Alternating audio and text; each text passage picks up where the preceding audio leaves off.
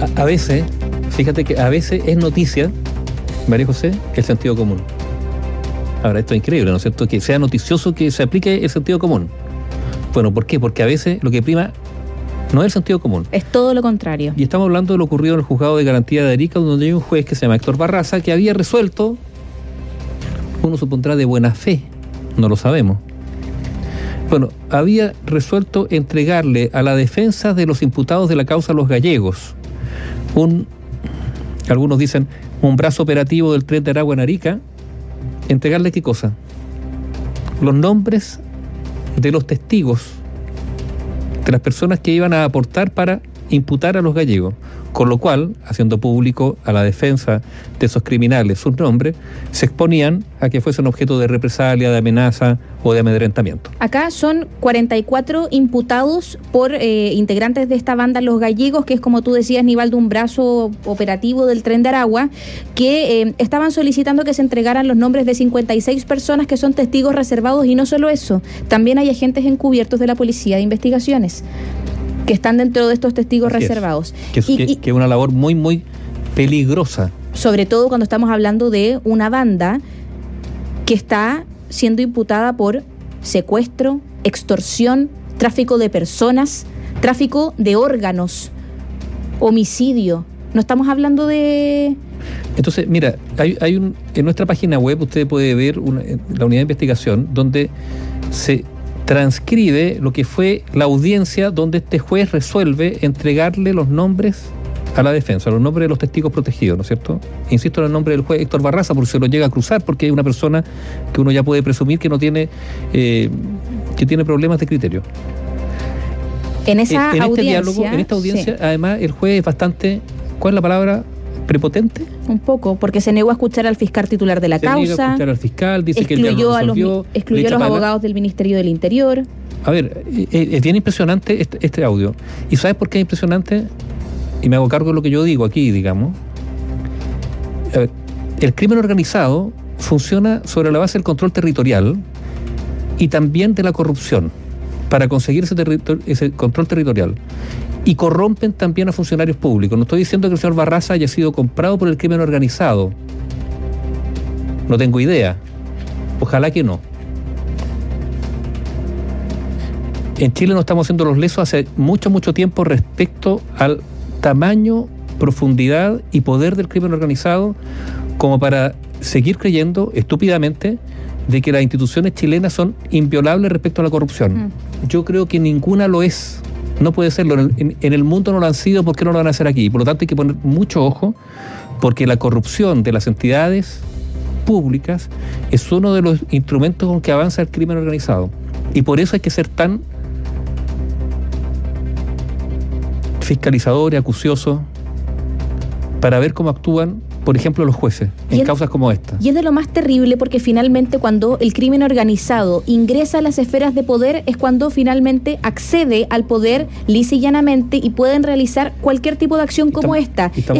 o sea, no, a, ver, no estamos diciendo que estamos diciendo que hay que tener mucho cuidado porque uno de los instrumentos del crimen organizado es corromper corromper a las policías, corromper al mundo político, corromper al mundo judicial, corromper o pagar a la prensa, a los sindicatos, o sea, a los alcaldes, a los municipios. A hay mucho dinero para lograr control territorial y por lo tanto hay que ser muy muy severo en la actuación de las entidades públicas cuando se enfrentan al crimen organizado, sobre todo ¿por qué? porque para enfrentar esto se requieren medidas especiales y se requiere algo, por ejemplo, que tú mencionabas, ¿no es cierto? Agentes encubiertos. Estamos hablando de policía que arriesgan la vida infiltrándose en esta estructura. Que fueron al Cerro Chuño, que está en Arica, los auditores de la zona lo sabrán. Digo? Porque si llegan a saber que es un policía encubierto, lo van a matar, digámoslo. ahí quiero ir eh, una respuesta quizá al mismo, al mismo juez Barraza, porque él decía, las defensas tienen todo el derecho de poder conocer quiénes son las personas que están atestiguando en contra de ellos. Pero ¿sabe qué juez? Hace poco tiempo se modificó el Código Procesal Penal de nuestro país con una ley ley 21.577, en la cual se dice que todo lo que tenga que ver con medidas de protección a los testigos y víctimas, bueno, lo que se establece ahí específicamente lo voy a leer textual.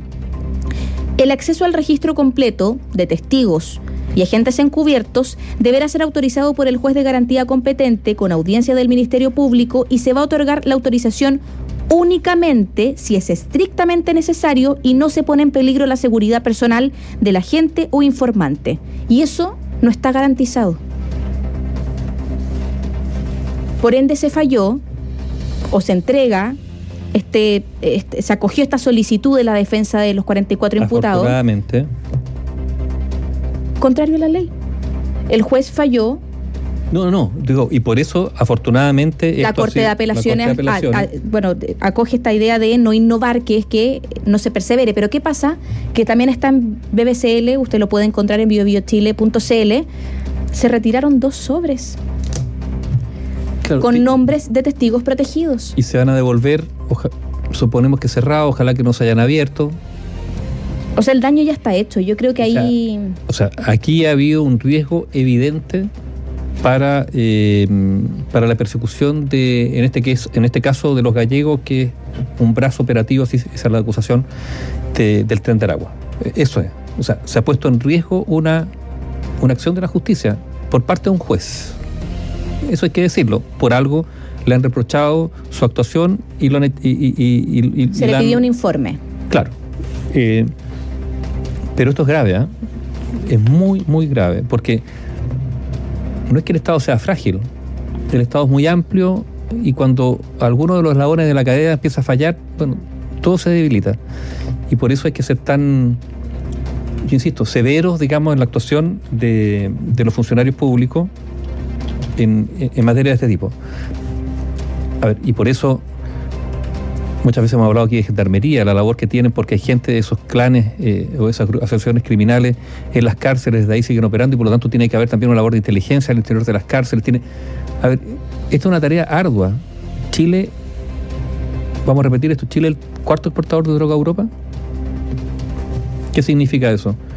Bueno, aquí hay una industria de gente importante, con, con dinero, con capacidades, capacidades contables, capacidades para lavar dinero. A ver, estamos, entonces, nos seguimos haciendo, yo insisto, los lesos como sociedad frente a un fenómeno que crece y crece y quizás cuando, no, cuando pretenda enfrentársele, quizás ya sea demasiado, no sé si tarde o muy grande, y los costos sean muy altos. Eso. A propósito del Estado. Y del sentido común. Está en nuestra página web, ¿Se acuerdan que ayer fue? Lo contamos ayer. Hablamos de la canasta, la canasta 18 Ayer hubo una canasta 18 ¿Por qué hablamos de la canasta 18 Bueno, porque hubo un punto de prensa donde el CERNAC convoca a la prensa para decirle hemos hecho una canasta de 18 y hemos descubierto que estos son los supermercados más baratos y estos son los más caros con la misma canasta de 18 Y se decía que el supermercado más caro para poder realizar esta canasta 18 era Unimark. Ya, el problema es que el CERNAC está haciendo la pega mal. Está cometiendo errores de principiante. Esto es muy grave, ¿sabes por qué? Porque las estadísticas, las estadísticas no son inocuas. Pueden ser fomes, complejas, aburridas, números, planilla. Pero recuerda usted que a través de la estadística se definen políticas públicas, por ejemplo. A través de las estadísticas del Estado se dice cuáles son sectores vulnerables a los cuales hay que ayudar y cuáles no. A, ver, a ese nivel estamos hablando. Entonces, cuando hay un organismo del Estado como el CERNAC que hace mal la pega, esto es muy grave. ¿Y por qué decimos que hace mal la pega? Porque, por ejemplo, hay varios ejemplos, ¿no? Pero uno, supermercado del Lota. Ahí aparece el más caro, el más caro de Chile, Unimar de Lota. Ya. Pero si usted revisa, métese a la página del CERNAC, hay planilla. Entonces resulta que hay un ítem que no sé si son cebollas. Puede que sea cebollas, no sé. ¿Cuánto? Porque la canasta de sochera incluye cebolla, entonces al final hay que sumar para ver cuánto suma, ¿no es cierto? Cebolla, supermercado A, B, C, no sé, tantos pesos. Creo que no son cebollas, pero da lo mismo. Bueno, y hay un supermercado que no tiene ese ítem. Y por lo tanto, como no tiene ese ítem, le ponen cero pesos. Y después suman. Y ese supermercado se ve favorecido porque ese ítem no lo tiene. Así sacan el promedio. pero esto es de. O sea, un profesor no sé, sexto de matemática hay que rajarlo. Porque llegaríamos al extremo de que un supermercado que tuviese nada, tuviese solo un producto, sería el más barato. ¿Por qué? Porque todo lo otro sumarían 15 ítems y este sumaría solo uno porque los otros 14 no los tiene. O sea, Así se hizo la pega en el CERNAC. Eran 14 productos que componían esta canasta 18 y hubo supermercados que contaban con los 14 productos, se realiza la sumatoria de cada uno de los ítems, pero hubo otros que tenían No- 10, 12, Bueno. 13 y que efectivamente sumaban menos, por ende se veían favorecidos en cuanto a valores, pero no existía ese producto en ese supermercado, por ende es un indicador que está mal hecho. Está mal hecho. O sea, además parece que se compararon peras con manzanas. O sea, se comparó un producto A que tiene una determinada calidad y en otro supermercado hemos puesto un, ejemplo. Viene el, canasta de. Chori, chori- el chorizo parrillero. Pues el supermercado A se tomó el precio de un chorizo A y se comparó en el supermercado B con un chorizo parrille- parrillero marca C, que es de mejor calidad, de otro tipo de carne, y se comparó por lo tanto peras con manzanas. Es como si usted, voy a poner un ejemplo bien burdo, pero es así. Es como si se compararan los precios de dos servicentros. Y en uno se dijera, no, este es más barato, pero aquí se midió la benzina 93 octanos y en el otro fue la de 97 octanos. Son productos distintos. Y esto lo decimos porque Unimark, que fue afectado por, por este por, el- por la, por la información oficial entregada ayer, acaba de sacar un comunicado, está en nuestra página web, usted lo puede leer, www.biobiochile.cl, donde dice, por ejemplo, errores. El estudio no indica la marca de cada uno de los productos comparados y otros elementos esenciales en la comparación, como variedad entre fresco y congelado y país de origen, entre otros, por lo que no se estarían considerando productos idénticos, lo que estábamos mencionando recién. Segundo, no existe uniformidad en la fuente de información para la comparación de precios. De acuerdo a lo informado por CERNAC, los precios se habrían obtenido del Observatorio de Precios y de los sitios web de los distintos supermercados. Sin embargo, algunos de ellos no cuentan con venta online, por lo tanto, se habrían comparado precios de fuentes distintas. Tercero, se desconoce el periodo de toma de precios para el estudio, lo que implica tener certeza en el periodo comparado de los mismos. Y la herramienta canasta de sochera publicada realiza una comparación de canastas que contienen distintas cantidades de productos, comparando, por ejemplo, canastas de 14 productos para un supermercado y de un número menor de artículos para otro, lo que induce error a los consumidores. O sea, por favor. o sea, Es un ejercicio simple. Yo no hay que saber lo que pasa. Es muy grave cuando el Estado comete este tipo de errores porque ¿cómo reclamar ante el Estado? Es el Estado el que usted le cobra los impuestos. Mm. Entonces uno va a haber que empezar a sospechar de la suma, de cómo suma el Estado. A ver, de cómo suma. 4 más 4 es 8. O para el Estado ese 7, puede ser 9 o 12. Y yo insisto, con la estadística, con estas cifras oficiales, se elaboran políticas públicas. Es que ese es el problema. Acá estamos hablando de una canasta o de una estadística respecto a esta canasta 18, Pues- pero si con algo tan simple se caen y se caen feo, ¿qué pasa cuando, por ejemplo, quieren hacer análisis para saber qué políticas públicas se van a entregar? ¿Quiénes le corresponde, por ejemplo, recibir un bono o no recibir un bono?